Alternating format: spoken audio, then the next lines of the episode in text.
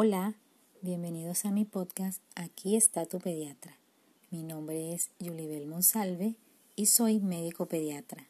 Hoy inicio una serie de cápsulas de salud con temas dedicados a niños y adolescentes y dirigido a padres, cuidadores y todas las personas interesadas en la salud de un menor. En esta primera cápsula titulada La temida fiebre, les hablaré sobre el principal motivo de consulta en pediatría que es la fiebre.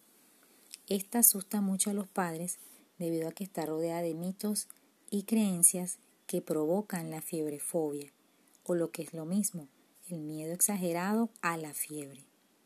Mi objetivo con esta cápsula es combatir ese miedo tan común con la mejor herramienta que es el conocimiento, para que así los padres y cuidadores sepan qué hacer y qué no hacer cuando el niño tenga fiebre.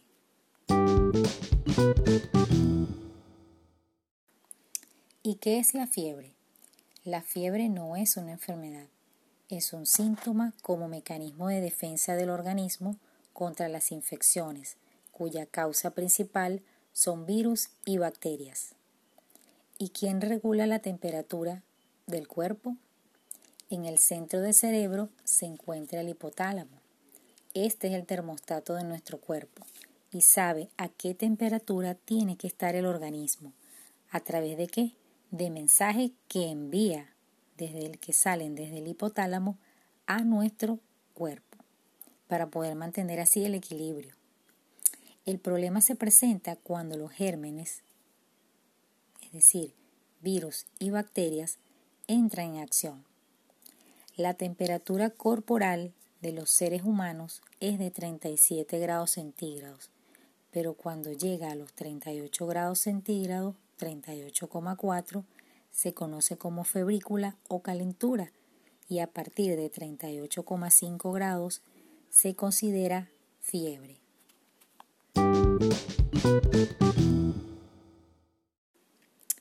Bien, existen mitos alrededor de la fiebre entre ellos que produce daño cerebral, sordera, ceguera y hasta la muerte. Pero en realidad la fiebre por sí misma no es capaz de producir nada de esto, porque recuerda que no es una enfermedad, es un síntoma. El otro mito dice que mientras más alta es la fiebre, la infección es más grave, pero la cantidad de fiebre no sirve para orientar sobre la gravedad de la infección. Como ejemplo tenemos el dengue y la sepsis. En ambos casos, la temperatura puede llegar a 40 grados de temperatura y el dengue es un virus y la sepsis es un proceso de infección bacteriana. Y el mito que más preocupa a los padres es que la fiebre puede provocar convulsiones, pero solo el 4% de los niños pueden llegar a sufrir convulsiones por la fiebre, con mayor riesgo en niños menores de 2 años. Ahora bien, ¿qué se debe hacer en caso de fiebre? Tres cosas fundamentales, queridos padres. Lo primero, solo hay que tratar a los niños con antipiréticos como acetaminofén o paracetamol cuando la fiebre está acompañada de dolor o malestar general. Segundo, tu hijo debe estar bien hidratado, por lo que debes ofrecerle con frecuencia agua, jugos y batidos, que por lo general es lo, en la mayoría de los casos lo que el niño más acepta cuando tiene fiebre. Tercero, no abrigar demasiado al niño, aunque te diga que tiene frío. Así que trata de ventilar la habitación abriendo la ventana o si tienes aire acondicionado, mantenerlo entre 24 y 25 grados centígrados. ¿Qué no debes hacer en caso de fiebre? No debes frotar la piel con alcohol ni paños con agua fría porque podría bajarle mucho la temperatura al niño y causar la hipotermia, es decir, que la temperatura baje por debajo de 37 grados centígrados y esta es una condición más grave aún que la fiebre, ya que es más difícil recuperar al niño de la hipotermia que de la fiebre. ¿Qué otra cosa no debes hacer? en cuanto al uso de antipiréticos, no se aconseja utilizarlos para prevenir la fiebre como reacción a la vacuna. Recuerda que el acetaminofén y el paracetamol son para tratar la fiebre, no para evitarla. ¿Qué otra cosa debes tener en cuenta en cuanto a la fiebre? Bueno, que existen signos de alarma por lo que debes llevar a tu hijo inmediatamente al médico. ¿Cuáles son esos signos de alarma? El primero, decaimiento. Es este niño que está acostado en la cama o este bebé que está en su cuna, pero que no se mueve o se mueve muy poco, con movimientos muy lentos, como apesadumbrado. Eso es decaimiento.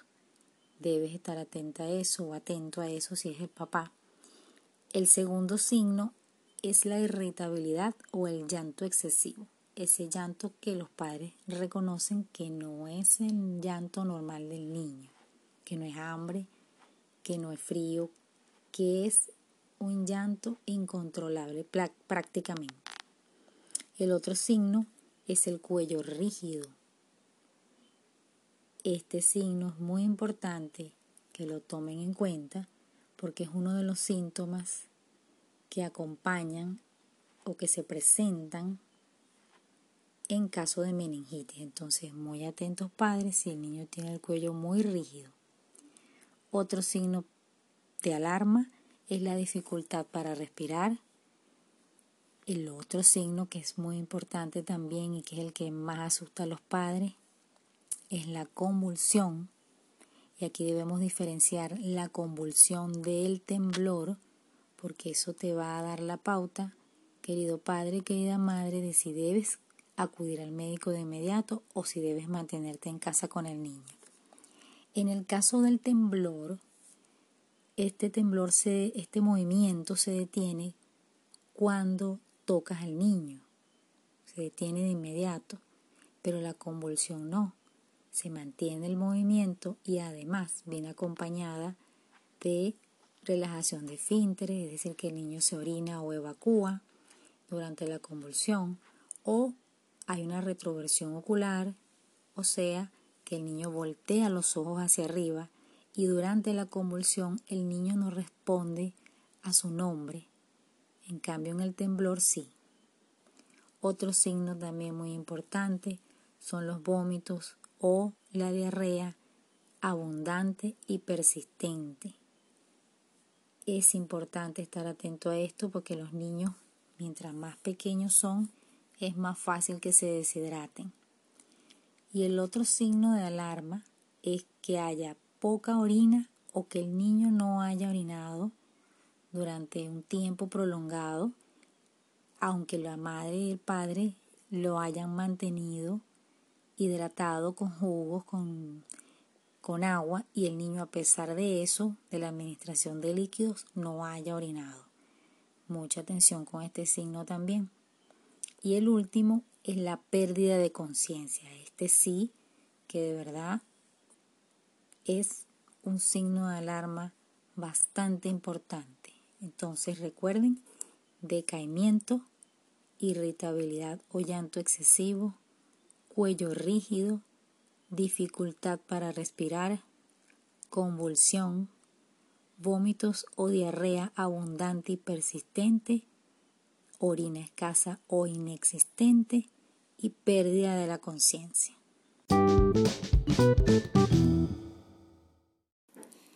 Bien, mis estimados oyentes, aquí culmina esta primera cápsula de mi podcast Aquí está tu pediatra. Espero que les haya sido de utilidad.